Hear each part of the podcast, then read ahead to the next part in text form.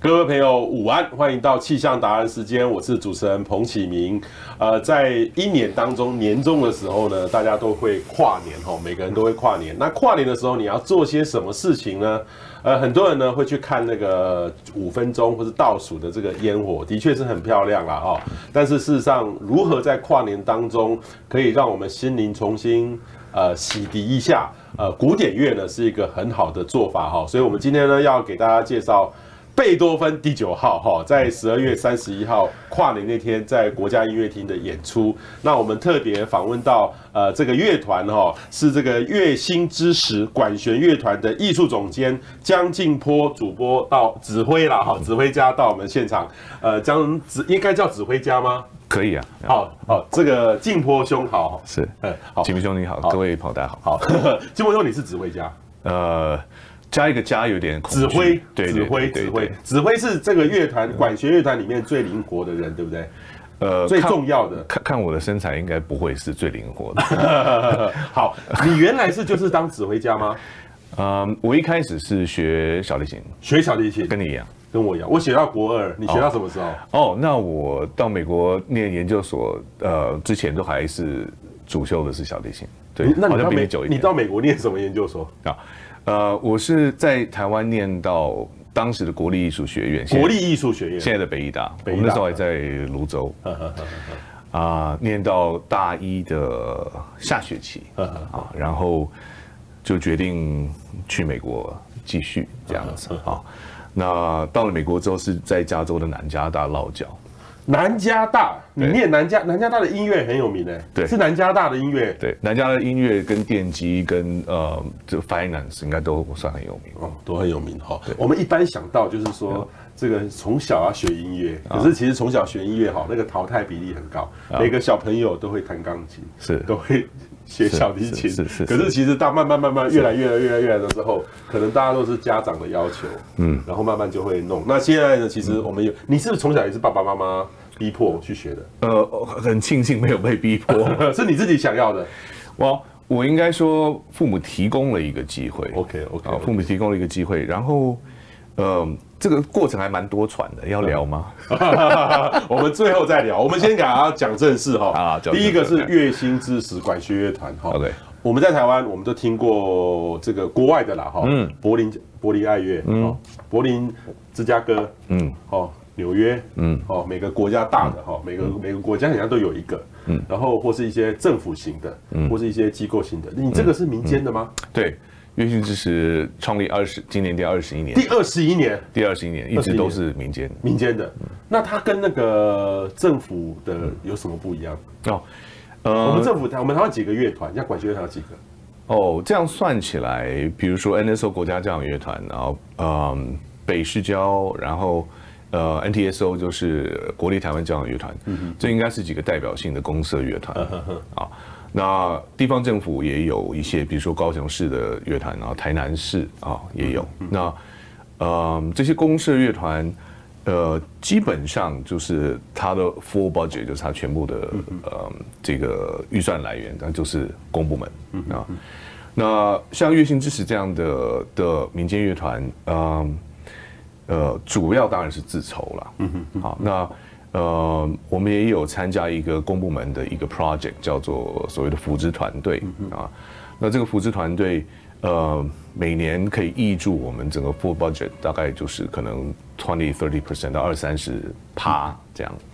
那在每每一个扶植团队，不管类型，音乐、舞蹈、戏剧，大概都是占这样的比例。所以，嗯，在台湾的艺术环境，大概是现况大概是这样的，就是说，嗯。有很大比例啊，还是各团队自筹的。嗯嗯嗯嗯。OK，好，这个是月薪支持的管弦乐团哦。事实上，你们很特别，是我注意到今年的这个我们的福卫七号哈，我们的台湾的太空计划哈。有跟你们合作，对不对？对，超好。跟你们合作，我们来看这段的影片了哈。我们看影片，各位可以上网找。我们先放这段影片，他们是怎么找到你们？因为我看到这个影片的时候，我我有注意到它的配乐是好，一般都轻音乐，可是它这个是你们管弦乐团进去，这怎么概念怎么生成的？这这个事情非常非常好玩的，就是我们的科技部，我们的呃太空中心哈，这次在发射这个福卫七号的筹备过程当中，就找了嗯月音之时，还有一位作曲家啊，赵静文博士啊，嗯，来为哦，还有一个很重要的角色，一个纪录片导演沈可尚先生啊，来为这次福卫区号的诞生做一个呃比较人文的注入，这样啊，嗯，那我们参与的过程，呃，其实是很多感动的啊。呃，它有很多很多面向。我刚才我从最后来讲，就是，呃，整个呃，沈可尚会把整个过程拍成一个纪录片嗯啊。那音乐的部分，它有呃一个委托创作的作品，就是我刚才提到的赵博士的的作品啊。那有月阴之时来演出做行政执行啊，甚至还有一个录音的呃的过程，就是把整个呃委托创作的这个作品把它录下来啊。那呃呃，整个创作的形成的过程也也非常有意思啊，因为我们知道卫星一定是集众人之力啊，那所以这个作品啊，这个作曲家的发想也是这样哈，他首先是以人为本啊，然后呃集众人之力，怎么样集集众人之力呢？就是嗯集合呃多呃很多个个体啊的 ideas 啊，他的灵感。那实际怎么做呢？我长话短说，很很快的讲一下，因为我觉得很好玩。就是，呃，由月星之石这边来，呃，呃，征求哈我们自己的青年人啊，我们的青年团员啊，还有月星之石的一个教学系统，就是音乐理想国的更年轻的孩子们啊，告诉他们有这个 project，然后呃，我们一行人就一起去太空中心参观，然后嗯呃聆听他们对于福卫七号的简报。啊，大家有这个 idea 之后，就知道福卫七号在做什么，然后他经历什么，然后这个卫星它的一一呃整个一生的 journey 可能是那样。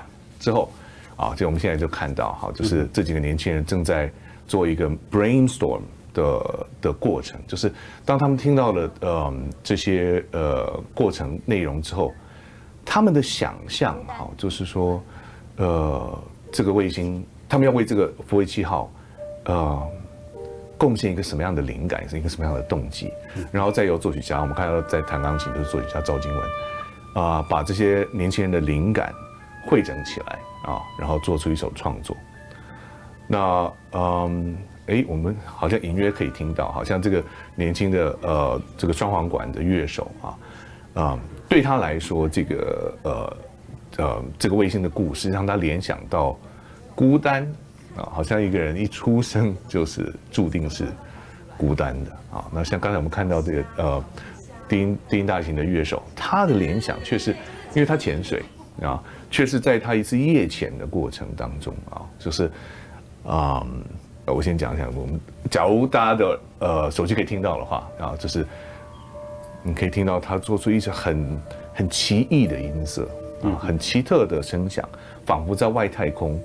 呃，那个已经没有空气这个介质，但是你却仍然听到一些仿佛听到很奇特的声响啊，嗯，就类类似这样哦，嗯，就是呃众人的灵感 idea，而且特别是年轻人，然后集结起来，作曲家把它汇整啊，所以这样一个作品，然后后来呃也有一一次正式的演出在科教馆啊，所以呃这是今年月阴之时。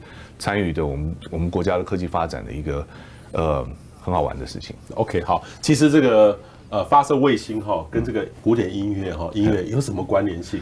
说真的，我觉得这样连接很不错，因为因为传统就是发射，嘣就结束了。可是就是这个歌，因为那今年哈，我觉得科技部哈这个还蛮火的，是吧？他这样结合啊，这样这样结合了之后，就让这个硬邦邦的，因为我们也发射了好几颗嘛。对对。那各位知道一三五七。一三五七哈，那那这个这第等于是第七号，可是之前发射就是发射上去，对，呃，因为这个发射会成功会失败哈，但是我们过去还算成功了。但也有失败过，但是这个里面呢，就加了这个元素之后，嗯，就会感觉哈，就是心灵上的感觉很不一样哈。是。这个，我我给大家分享是什么概念呢？就很像说，我刚好上礼拜到芬兰去开会。哦，芬兰开一个资料经济的会议，OK，好硬邦邦哈，又是资料又是经济，跟你们差别很很远，对不对？对。然后开了一天半的会，啊，哦，呃，一个晚上哈，第一天晚上哈要准备呃快要结束的时候，嗯，他给我们听歌剧，哦，太好了。听歌剧哦，他们请芬兰歌剧的一个首席的高音的家在那边播音乐，我有在我的脸书直播。其实为什么呢？因为我们在台湾，我们习惯就是技术性，一直技术性去谈。可是不要忘了，我们每个都是人，人其实心里面都是需要一些音乐，然后让我们洗涤的。是，就听完音乐之后，哇，大家都感觉就很不一样。是，因为欧洲人他其实很讲究这个大原则，不讲究就技术上的小细节，是从音乐我们之间的这个桥梁就是音乐，音乐可以让我们消除彼此的障碍。嗯，所以我觉得音乐是一个很好的工具。所以他这个后来这个研讨会哦，我觉得有注意到，嗯，他的讲的大格局、大的方向融合，嗯，借由音乐。做一个串导、串流起来了。OK，这是我的感觉啦，很有意思，不知道对不对？呀，太棒了！我们现在欠两杯特殊的饮料。这个就是我们民间哈在推动的月薪之时管弦乐团，他们在这个呃跨年的时候呢，呃，我这边有他们的这个 DM 哈，Year's End 哈，Musical Prayer 哈，大家一起来祈福。你们是要准备播出贝多芬第九号交响曲，对，合唱对不对？对对。全曲演奏，全全曲演奏，对，就整个晚上是贝多芬交响曲，那那个一个小时，这个七七十分钟，七十分钟，贝九要全部对，要七十分钟，七十分钟，七十分钟，对，可七十分钟演唱会，大家我记得这种音乐会两个小时吧，嗯，现哦对，大概大概十五二十年前，大家还习惯两小时音乐会，但是我们后来自己有在观察，就发现呃，人们的耐性，或者是应该说。Concentration span 就是专注力的延续性有在减少当中，所以现在比较短一点。现在大概音乐会，呃，一般不会做超过一百分钟，一百不会超过一百分钟，九十到一百分钟，九十到一百分钟。那呃，以我们来讲哈，呃，就是每年的，因为这事实上已经是乐兴之识第十八年，在。十二月啊，岁末年终的时候做这件事情。你做这个事已经十八年了，哎，对，那那表示我真的是太不及格了。我今天才知道，哦哦，各位我们宣传不利哦，宣传不利，所以他基本上就特别到我们节目来介绍给大家，因为我觉得还不还蛮重要的。嗯，可是为什么要选择合唱？在跨年那天，这有特别的意义吗？合唱？嗯，这一开始的发想哈是。呃，观众朋友、听众朋友，呃，假如去过国外啊，那可能会注意到一些世界上主流的大城市，纽约啦、柏林啊、维也纳，呃，每年到岁月年终的时候，都会有一个 tradition，然后就是呃艺术性的，特别是音乐性的啊，呃，就是固定每一年都演出那个曲目啊。那大家可能最熟悉的就是维也纳的新年音乐会啊，那维也纳新年音乐会都是。演奏维也纳自己的嗯这个圆舞曲啦，呃这这些东西啊，那其他城市可能有其他的嗯其他固定演奏的曲目啊。那十八年前呃我就觉得哈，我就觉得在台湾一直没有这样的呃这样子的一种美好的重复啊。最近昆德拉才呃九十岁的昆德拉。被捷克政府呃重新授予他公民身份啊，我觉得是很美的事情。为什么讲昆德拉？因为昆德拉的一个一个一个一个概念，文学概念应该没有，应该啊，这是文学概念好。我一直觉得很美，就是美丽的重复啊。那呃，我就觉得说，在台湾没有一个呃表演艺术啊，在做一个美丽重复的的事情啊。那就由乐兴之时来自己自己来开始做。那选定贝九啊，嗯，回应呃主持人刚才的问题，为什么选贝九？是因为嗯，大家假如知道这个贝多芬第九号交响曲这个合唱的这个第四乐章，它的歌词的内容的话，大概就可以想象，因为这个歌词的内容，嗯，就是在高举呃包容爱啊。众呃众人平等，四海之内皆为兄弟，这样子的理想啊。那我其实从十八年前就就觉得这在我们台湾是非常非常需要的的事情。嗯哼，我们一般现在如果各位呃，我未来访问你，我也听了好几个版本的备酒，嗯，大概。最后大大概网络上都是那个十三分钟最后那一段，对不对？有对，最后一段是有就人生加进来，人生加进来那一段，就是大概十三分钟左右，左右左右。左右。哦。对，那那其实那一段其实是很像是最最最高潮最高潮的时候，所以你就选在最高潮是当时是下半场尾巴就结束，就这样，对不对？呃，我们是演奏全曲，全曲，对，所以嗯，但但就说也蛮多人可能就是熟悉，嗯，就是快乐颂啊，我们快乐颂，对，可能甚至。小学课本里面，我不知道现在还有没有。I I guess there still is。就小学小学课本里面可能就是有这个旋律。滴答答答答滴答啦啦啦啦啦。然后很多网络上的快闪影片啊，尤其欧洲的快闪，呃，都是选定这个这个曲子。对对。然后就那个画面就非常非常的动人。这个这个音乐本身就有非常非常奇特的力量，因为它其实如此简单，它就是音阶，然后很简单的节奏。啊，但是却呃却有着如此就是巨大的这种呃性灵提升的力量，就是这要问贝多芬他怎么做到的？性灵提升的力量哈，所以我们一般哈，如果跨年去喊五四三二一，十九八七六五四三二一。三十秒就 结束了，很快。那个其实会，我就我的感觉，我说我真的是不是大喜欢去看画面，但是小朋友因为小，他们会想要去看。我不大喜欢看，我不大喜欢看，因为我觉得那个嗯。还蛮累的，因为 因为这超过我的睡眠时间。但是就那么一次，是哦。但是如果哦各位还是想看的话，其实嗯也还是可以去跨年，就先去你们那个音乐厅，七点半。对对对。哦，只不过就是如果要吃跨年大餐，呃要早一点吃，早一点吃再到音乐厅。去对，然后再还可以，你知道大概几点结束？对啊，其实彭博士刚才提到这个时间点，我觉得很重要，因为给大家参考，就是说，乐庭志选择这个晚上七点半的时间是其实是用尽苦心，用尽苦心。对对对，就是这个时间安排，就是可以让你呃跨年夜这一天，你可以晚上可以至少安排三件事情。第一个就是去彭博士讲的跨年大餐，你不要大餐啦，大家跟小餐跨年，跟全家人或者好朋友一起聚个会，对对对，聚个会，西方年夜饭，西方年夜饭，对对，然后呃七点半来听我们的音乐会，然后呃九点出头，最晚九点半就结束了，所以呃你假如仍然要安排，就是彭博士刚才讲他自己本身并不是很喜欢去的那一类型那一类型的十九三呃十九八七六五四三二一的。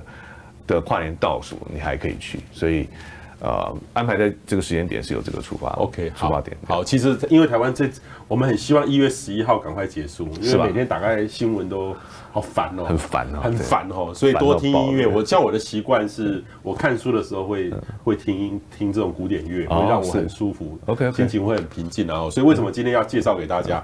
好。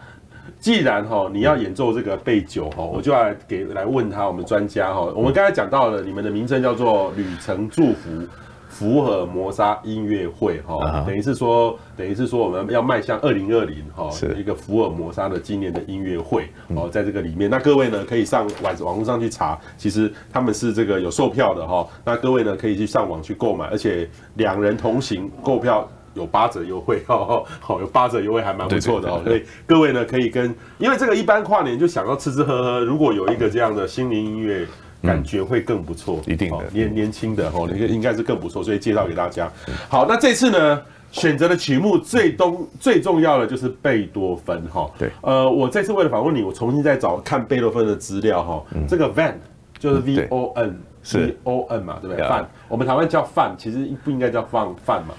嗯，呀，这个这个其实很有意思哦，就是，嗯，贝多芬其实它中间这个是啊，贵族 V A N V A N，而不是你说的贵族的 V O N 啊，真的吗？对，V A N 对，但这可以这个聊很多，因为这牵涉到贝多芬整个，甚至是他生命的的挣扎过程当中的一个一个部分，OK，就是 OK，就是嗯，他的姓名啊，其实不是一个贵族的 V O N 的。他不是贵族，他不是贵族，他不是贵族，他是在一个封建社会当中的一个平民，平民啊。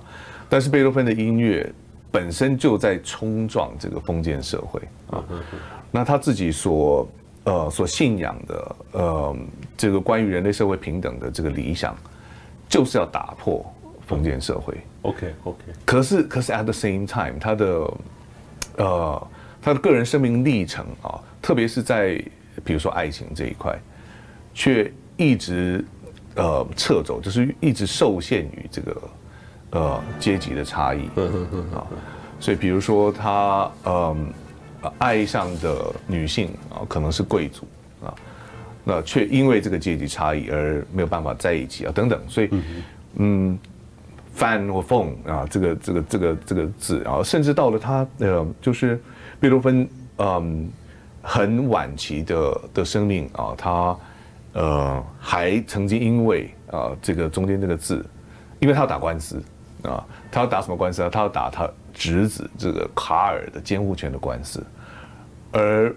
伪造文书，就是把他的 V A N 改成 V O N，啊，呃呃，以至于他的案子可以在所谓的上流社会的贵族法庭审理。哦，你看他在上流上流社会有有很多朋友，那他认为他以为啊这样子对他的案子是有利的。OK OK，好，我这边很快介绍贝多芬哈，德国人哈，五十六岁，一七七零年生出生。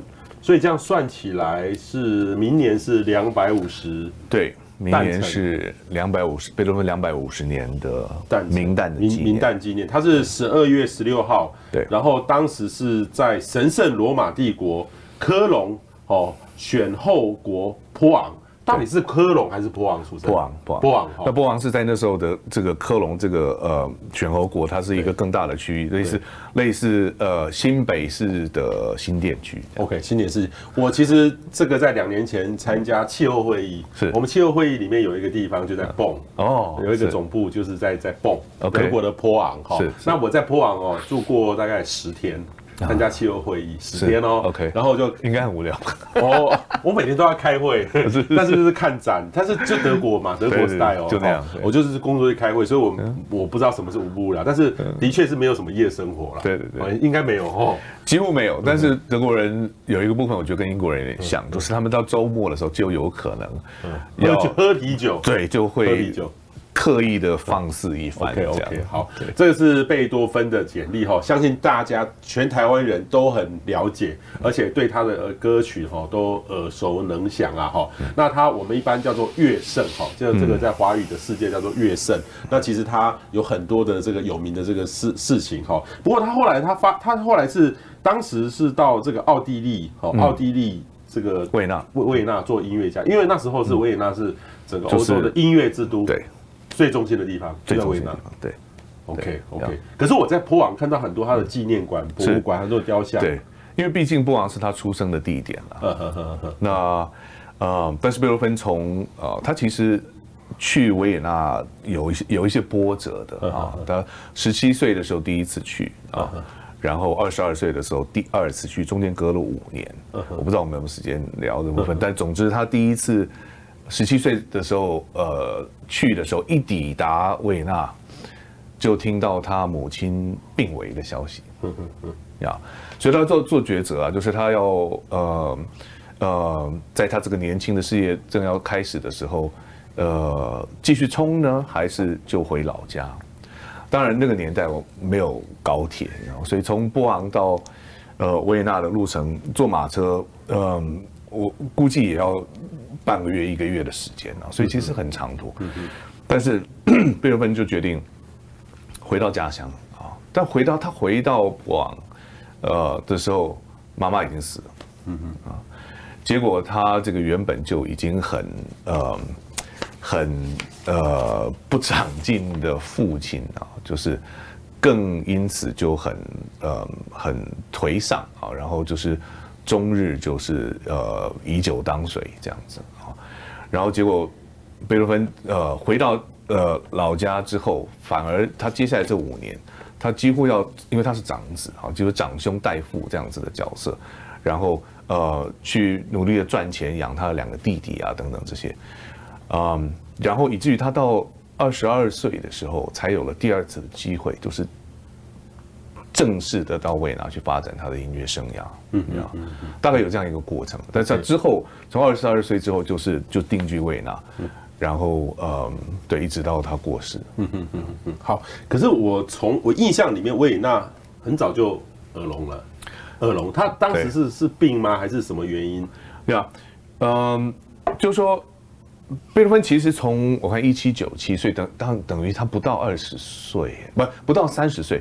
不到三十岁，耳耳朵就有出现异状，异状，异状就是他觉得开始听力有丧失的迹象，但是他很多年他都隐藏这个秘密了啊，隐藏这个秘密，对对对，呃，事实上他一八零二年，也就是他三十二岁的时候啊，呃，被这个秘密已经困扰了大概五年的时间了啊，然后嗯，他还因此就是呃写了一封遗书。啊，就是，呃，呃，几乎啊，就一方面透露他为为什么过去这几年间，呃，熟识他的人或者是一般人跟他不熟识，但是会觉得他这个人怎么脾气这么坏啊？怎么呃，或者不理人，或者是呃呃很暴躁啊，或者很很容易被激怒啊？他在那封遗遗书当中，事实上那封遗书没有寄出去啊，就是人们是在他死后才发现的啊。在这封遗书当中，呃，才娓娓道来，就说，呃，我过去这几年间，呃，呃，察觉我的耳的听力已经逐渐在下降，但是作为一个音乐家，而且是众所瞩目的音乐家，呃，我怎么可以让大家知道我的这个状况呢？所以他几岁开始红的？他其实到维也纳之后，很快就开始受到瞩目。二十几岁，对，等于是二二十出头，所以二十二十三、二十四就已经很受瞩目，就在整个欧洲很大的瞩目。对，因为那时候莫扎特也刚过世，然后呃，其实整个维也纳或者说整个欧陆的音乐界都在都在期待，都在憧憬有一个这个接替莫扎特，对莫扎特的对接替他的人。OK，然后看来看去，好像就是贝多芬这个从波昂波昂来的。小个子，因为他长得蛮矮小的，呃，最有这个机会，所以他是众所瞩目。可是我我好奇是，我你是指挥又学小提琴，耳聋，重听，嗯，这个是耳朵基本上是你们的生命，对不对？对，耳朵眼睛聋眼睛瞎了还可能还可以做这些事情，嗯，可是说不定更敏锐，对。可是耳聋，那不是要了他的，等于是断送。他的这个生命吗？是这样吗？就是说，以现在的标准来看的话，所以呃，贝多芬呃，在就是他的听力逐渐下降，甚至呃完全丧失呃的这个过程当中，他其实越来越没有办法演奏，越来越没有办法公开演奏。呃，因为演奏这件事情，不管你当指挥啊，或者是你做钢琴独奏，像贝多芬，他是一个当时最。最，呃，我不能讲那个字啊。那最本来顶尖，对顶尖，好，应该有点类似，那发音的这样。最顶尖的钢琴独奏家，而且他的呃现场即兴风，就是呃 improvise 啊的的能力是无人能出其右。啊，嗯，但是呀，就说这这种演奏上面的事情啦，你要指挥，你要听到现场发生什么事情，你要去做调整，你要立即性的反应，然后你作为一个钢琴独奏家。呃，你对于弹奏出弹奏出来的声量啊，这个，然后这个声量跟那个现场的呃 acoustic 现场的呃的音响彼此之间关系，你要给更多还是你要给更少？这种判断当然都需要听力。嗯嗯嗯嗯。啊，所以他作为这个现场的演奏者这样的角色，因为听力受损而逐渐必须淡出舞台，这这个是是势不可免。嗯嗯嗯嗯。但是作为一个作曲家。其实真正厉害的作曲家，依赖的不是外在的听觉，而是内在的，而是就是所谓的内耳，就是你你的内心，对，脑子里面的。对，因为因为一个一个真正的，你不要说作曲家，即便指挥好了，像我们指挥来讲，我们在读谱，大家想象，呃，一个指挥怎么样吸收他的总谱？那总谱那么多行，那么多乐器，那他是。比如说用钢琴全部把它弹出来吗？然后就弹出来就听到了，然后就当成是那样那其实不是的。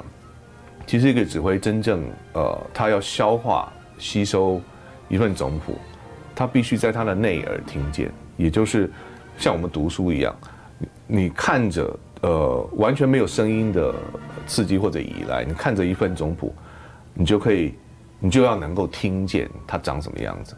包括音高，包括呃力度，包括你想要的音色，包包括你想要做的乐句的形状，包括所谓的 articulation，就是咬字的方式，呃平衡啊、色彩啊、温度啊等等，呀，所以作为连作为一个指挥都需要这样的能力啊。那作为一个作曲家，更是呃，就是那才是他核心的工作的方式了，就是他呃是一个大脑的运动，而不是一个听觉的运动。嗯，这个我可以理解。这个就像说我们在看一本书的时候，或是想象一个情节的时候是。你说的叫内耳，我觉得是头脑脑子里面的内耳不准确。你的内耳其实也对，就是说心里面其实有一个音流就跑出来了，一个画面就跑出来了。是，那你像你这样可以记完整个谱吗？还是我看你们都还要翻，你没有办法一像一个七一七十分钟人，你可以自己全部背起来吗？很难哈。那其实呃其实是可以的，可以的，那其实可以，呃就要很多次很多次你就会熟练。呃，其实就是呃。但有一种人是所谓的 photographic memory 啊，就是有有有一种人是照相式的记忆 啊，就是他眼睛看到，他脑子就就就砰就就有就拍摄下来了啊。有一些有一些大有一些大指挥是这样子的哈，嗯，但是我自己个人没有啊。那所以我的方式就是呃，我透过很很专注的读谱啊，而把这个内容就是。分层次的就记忆下来哦，OK OK，那其这个道理其实跟呃钢琴独奏家也是类似。你想钢琴一 一首钢琴曲子有多少音？上万嘛。他为什么能够记下来？就是透过练习。那我好奇问你，因为我我们这个大学的时候都听很很多，那时候我真的开始接触古典乐是大学。嗯。卡拉扬，OK，嚯，那个那个样子，那个啊，那个很有气势，是吧？你像你自己指挥也是这个样子吗？呃，你有一个梦自己的偶像吗？哦，指挥的偶像，我想任何一个呃，任何一个学指挥的人都有他心目中的偶像。呃那我的并不是卡拉扬，小泽征尔也不是。是谁？是谁？呃，要要要看曲子，要看曲子，要看作曲家，应该这样说。对，哦、呃，比如说马勒好了，马勒，马勒来讲，我自己最喜欢的指挥家是呃阿巴罗。哦哦，对对。那呃，其他的比如说 classical 啊，就是古典时期的，嗯，可能会是一个英国指挥叫做 Gardiner，呃，贾蒂纳。有些人不喜欢他，but I I like him，啊，然后再更更更早一点，巴洛克时期，呃呃，特别一些巴哈的东西啊，我是很喜欢一个一个指挥，他事实上是一个学者出身的指挥，叫做哈农库特，哈农库，啊，嗯，那他其实对于这个。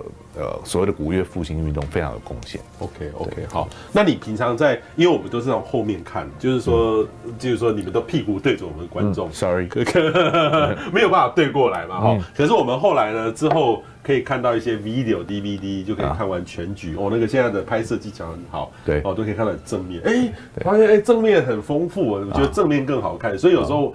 呃，那如果有发行 DVD，好买一个 DVD 在家里面看，还蛮还蛮不错的。对，哦，事后看，不过那都大师啦，我们可能都在国外演出，我们看不到。你在在指挥的时候会弄很面目狰狞吗？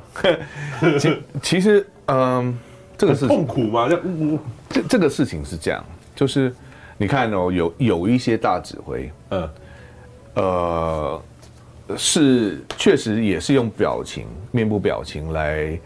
呃，来做一些指挥的讯息的传达，就作为指挥，他要的音乐上的感觉的传达，有一些是，那有些完全不是哦，嗯嗯，啊，呃，比如说一有一个德国大指挥叫 Günter Wandt 啊，汪德，他他指挥就是完全没有表情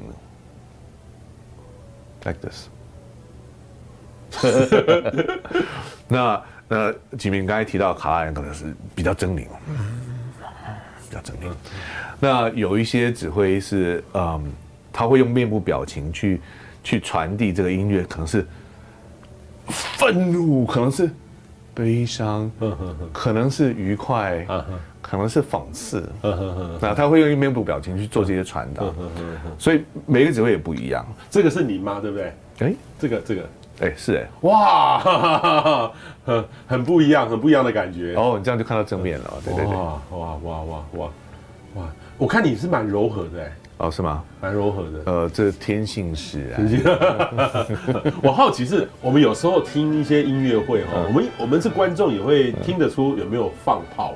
哦，你你你们你们会更敏感，对不对？当然当然，对对我们来说，放炮反而放炮与否，反而是我们不，我几乎可以说不在意的事。不在意的事啊。我我要解释一下，就是简单讲了。比如说铜管有没有放炮，那是任何一个没有受过任何音乐训练都听得出来，都听得到，都听得出来嘛。可是你知不知道，铜管要百分之百基本上是不可能的事啊！真的啊，是不可能的事。弦乐你要它百分之百是有可能的。铜管即便是柏林爱乐的法国号首席都有出错的可能，因为它乐性特性、乐器的特性使然，所以你说呃，一般人说听到放炮，呃，就特别指出那个。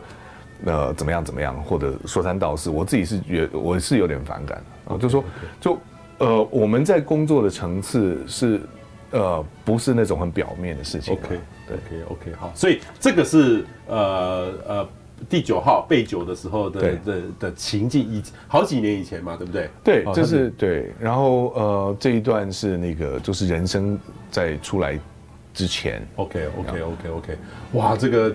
看的感觉就是很很特别，就是现在也不柔和了哈，对，可能可能天性有很多。你看，各位可以看，其实我们这么等于是等于是屁股看着你，你你的屁股对着我们，哇，这个有在现场在在这个人生出来了，人生出来了哈，所以。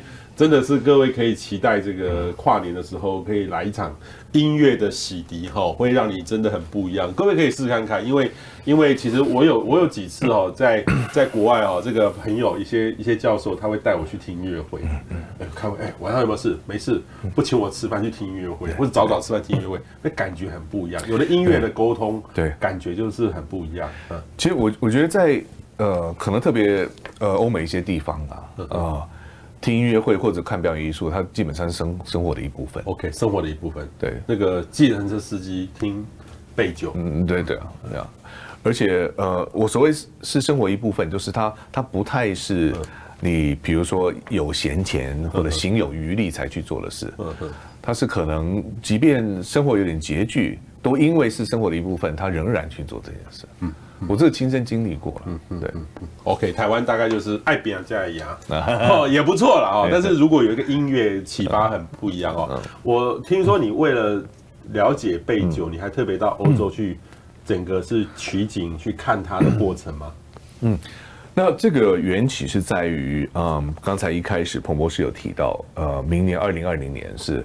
贝多芬的两百五十呃诞生纪念嘛，啊，所以呃月星之时就呃决定要在我们一个既定的音乐就是制作的系列吧，哈，叫做彩绘作曲家的这个系列上，呃，这两年也就是今年和呃明年以贝多芬为主题啊，那这个彩绘作曲家呃系列在贝呃在月星之时来讲还蛮还蛮独步乐坛的，嗯。啊，就是说。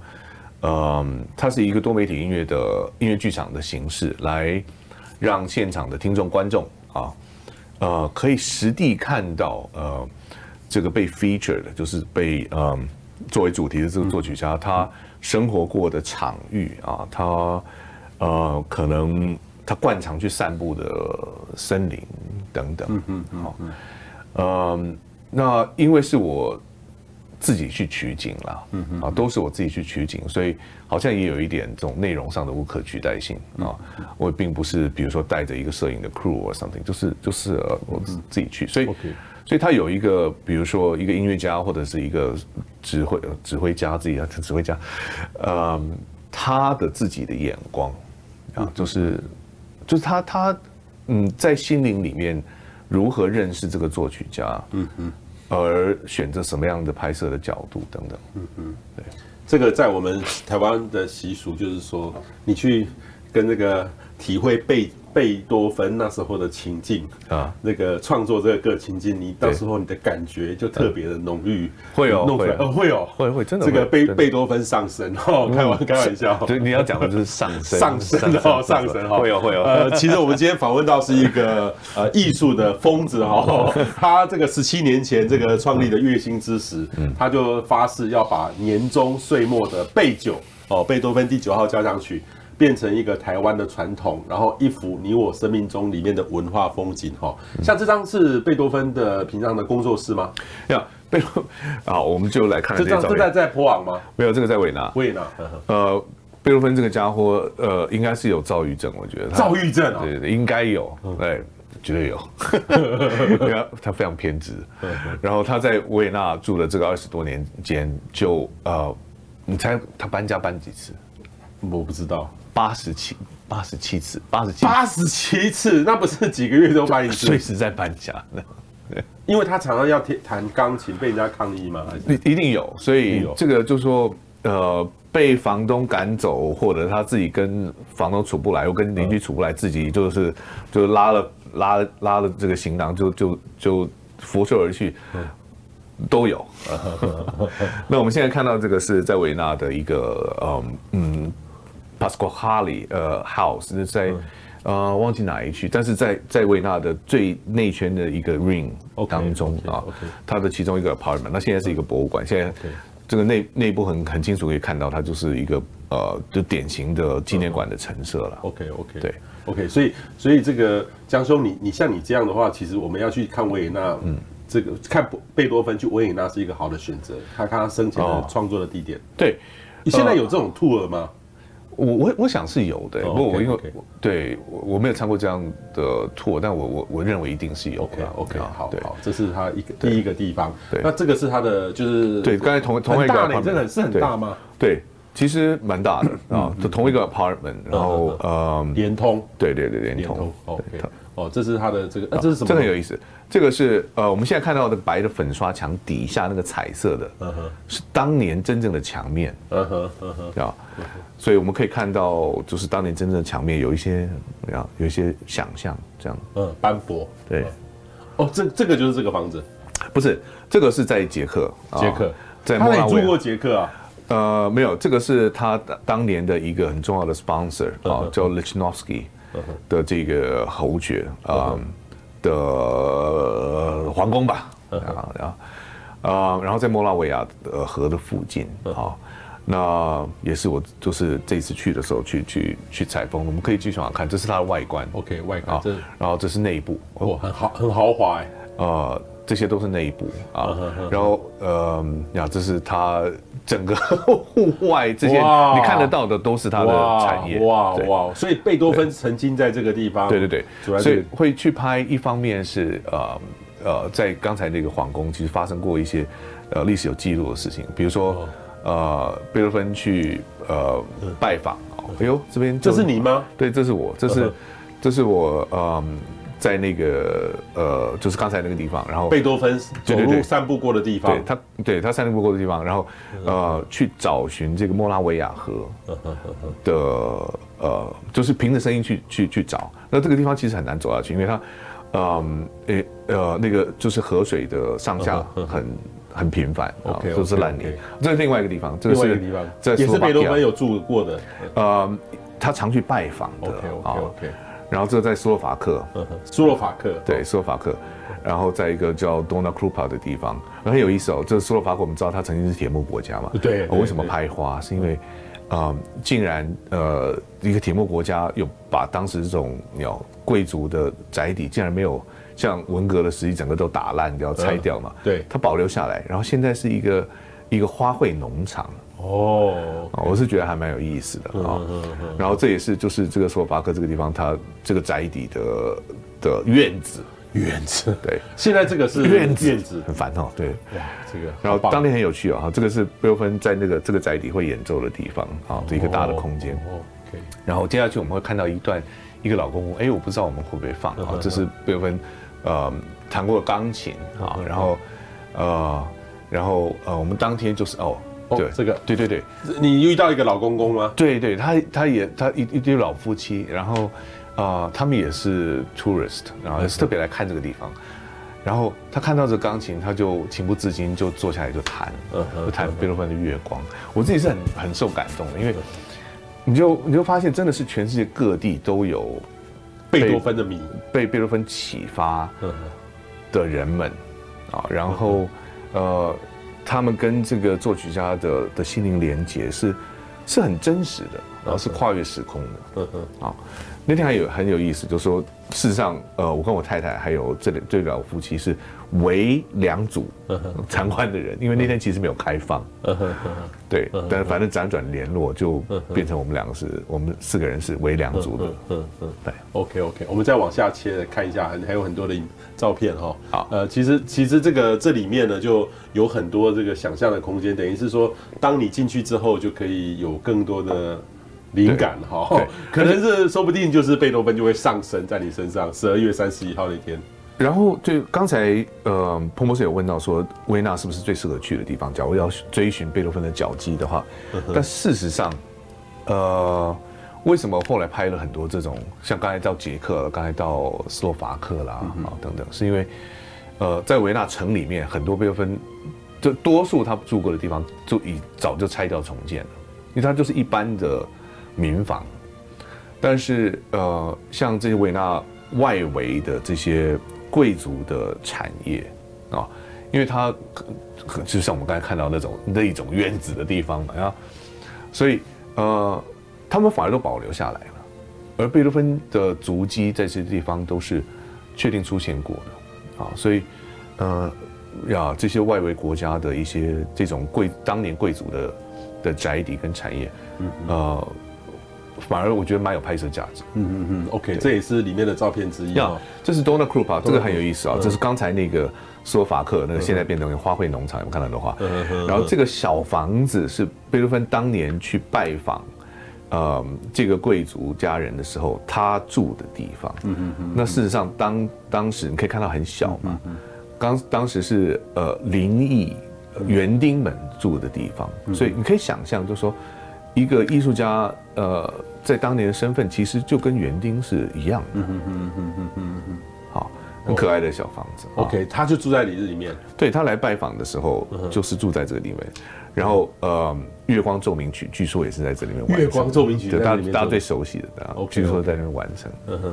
好，我们再看下一页啊。其实这个里面有很多很多有有意思的这个内容哈。这个其实它。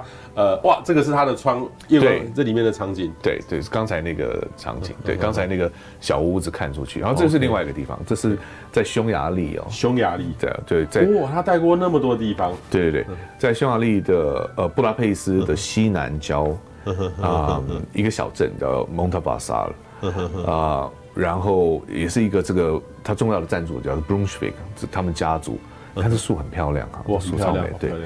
对他们的一个宅邸啊，他们的一个产业啊，这些这些那个宅邸就是那个那个产业最最特别，就是有这些非常多这种很美的树，嗯哼哼，非常美丽的树，然后然后我们看到一个一个小小的舞台，然后有贝多芬的的的一个很很朴素的石像哈，哦，贝多芬的石像，对，但很朴素，我很喜欢这个像，因为它非非常的，对，它非常的朴素，然后为什么有这样的一个地方？哦，这边可能要停一下，好，对。那是呃，倒回去讲一下，就刚才那个匈牙利这个地方是，呃，那个呃，就这里啊、哦，是据说了哈，就人们呃辗转就口耳相传，呃，这个点是贝多芬来这边拜访的时候，他最喜欢待的一个地方，就是他独处的时候，他最喜欢待在这里啊。他是在那个宅邸一个一个人工湖的中间，你看那当年那些贵族真的是，我觉得。呃，不是愁滋味，强说愁了。那个，那个，那个，这个人工湖当中做了一个岛，然后呃，是是干嘛呢？就是让不管是贵族的家人或者他们的朋友，嗯来拜访的时候，假如你有谁觉得需要独处，我现在要一个人，就有一艘小船可以让你划到那个岛上去。然后你假如有另外第二、第三个人想要，我也我现在也想要一个人。的时候，你假如看到那艘船，那艘船不在，就表示现在不是你的 timing，因为有别人在那里，很好笑，对不对？对，我觉得还蛮滑稽的。但呃，总之贝多芬呃去这个地方，假如他划了一艘船到那个小岛上，他最喜欢待的点就是就是这里。哇，所以所以现在有一个室呃室外的舞台，然后每一年呃呃固定时节都在这边有贝多芬的专场的音乐会。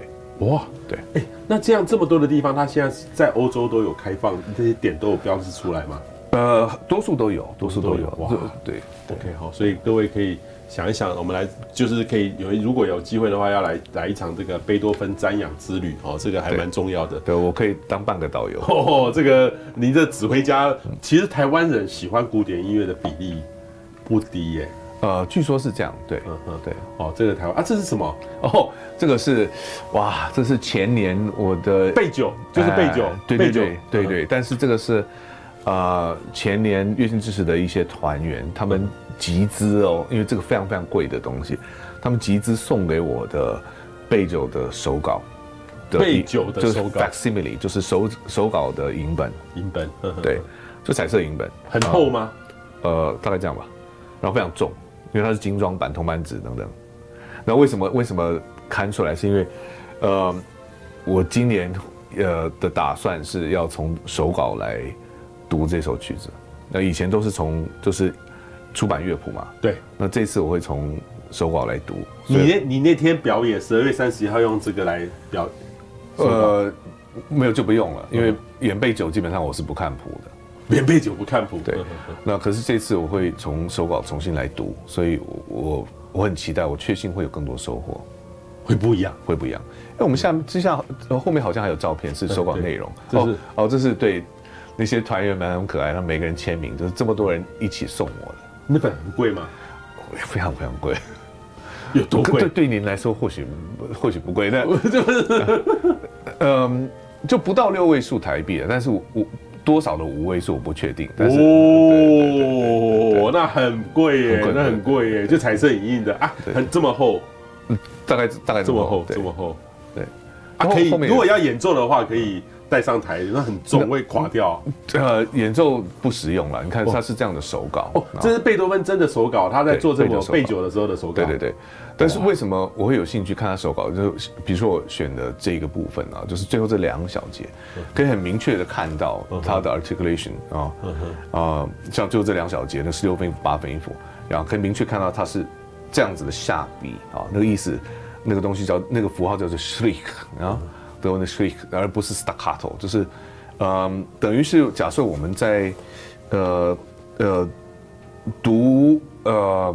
一本文学创作的手稿的时候啊，呃，假如你不信，不完全信任出版品的标点符号，啊，那你看手稿就可以明确看到，它这边是用逗点，还是用顿号，还是用句点，还是分号？OK，是类似这些事情。对，OK OK，好，这个像这个，如果你拿这个来演奏，会一要一直翻，一直翻，一直翻啊。对，拿就拿来演奏是。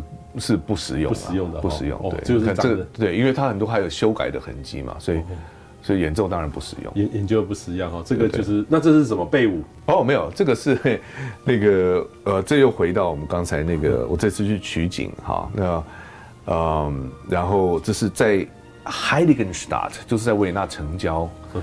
呃，我们刚才提到一八零二年贝多芬写了一个遗嘱的那个地点啊的一个博物馆。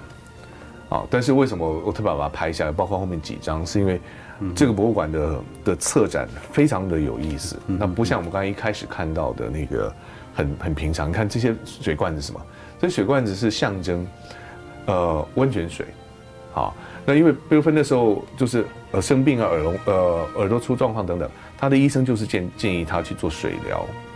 那 Heiligenstadt 这个这个维也纳城郊的这个城市，就是当时著名的一个水疗城，类似我假如假如台北人要去乌来，或者是去呃泡金山泡汤，泡汤对耳聋有有改善哦。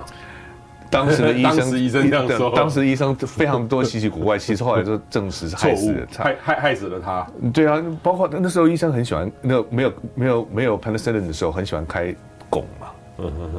所以当时很多人，我我确信都是重金属中毒死掉，慢性水银中毒死掉的。所以我们可以继续往下下一张哈。然后哦，像这个像这个策展品也很有意思。我们看那个小照片当中，它是个写字台，对对对。那是这个，然后好对，然后这个呃小照片外面这个东西我们看不出来它是什么，对不对？嗯。事实上就是那个照片当中这个写字台本身。然后被牛皮纸包起来哦，然后这个牛皮纸是什么呢？牛皮纸上面就是刚才我说那个遗嘱的内文。哦，OK，它它怎么样一个象征意义？我们可以下一章。虽然它呃整个东西看起来像这样，啊，意思是什么？意思是呃这个写字台本身是一个秘密，因为不止这封遗嘱，还有呃我们刚才没有机会提到的贝多芬写给他的永远的爱人的三封信，啊。啊，那一直都是一个未解的秘密，到现在大家都不确定这个他的这个这个收信者是谁啊？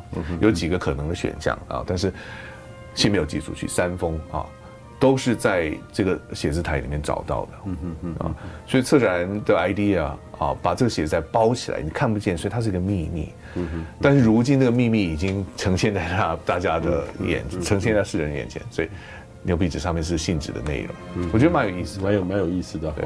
好对哦，我们刚才提到，嗯 A N 还是 V O N？V A N 哦，V O N 有有有有，对对有没有？所以你看，原本是 V A N 嘛，然后把它划掉，上面有 V O N，就这样一个就这样一个装置啊，就让我们呃去反思呃说贝多芬的这个他的身份的认同的一些矛盾性啊，衍生出来一些值得思考的，或者是很有趣，这很有趣，是吧？B A N B O N 是吧？OK，这个就回到这些刚刚刚，所以这个很有很有意思，所以这个其实是呃，我们在这个十二月哈三十一号月薪之时哈，即将在呃举办的一个年终祈福的贝多芬音乐会哈，这在国家音乐厅晚上七点半哈，各位可以上网去购票，跨年夜两人同行购票有全票总八折优惠哈，因为我觉得你们的票价比那个我所知道的我们的当红的。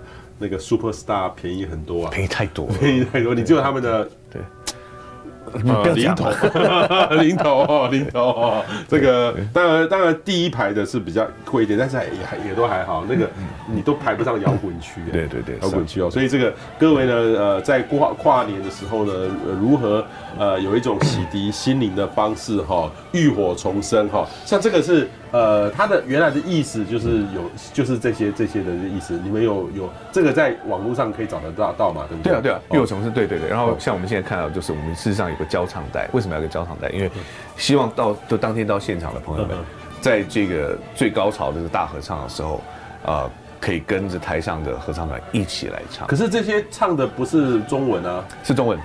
我们是你把它弄成中文啊？对，本人把它弄成中文，太厉害了吧？太厉害了吧？我还没有注意到这个，所以这个是可以大家一起用中文来唱这首歌。现场有字幕，对，现在有字幕哈，所以各位呢，真的可以来体会一下，因为尤其呢是明年是贝多芬的两百五十。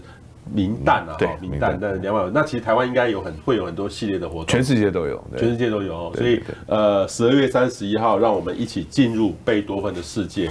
那我这样想起来，哎，我明年要是去欧洲的话，就要来巡礼一次，巡礼一下了。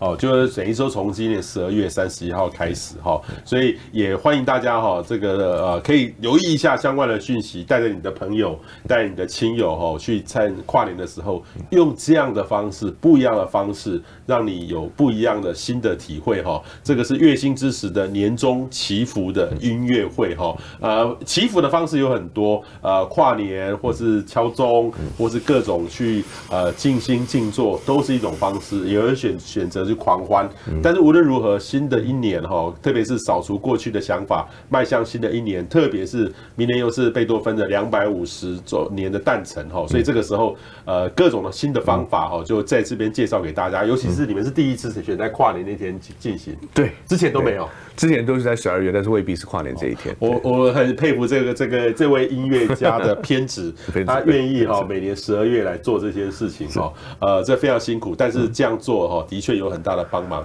我们今天非常谢谢江静波江指挥家，谢谢谢谢谢谢谢谢大家，谢谢。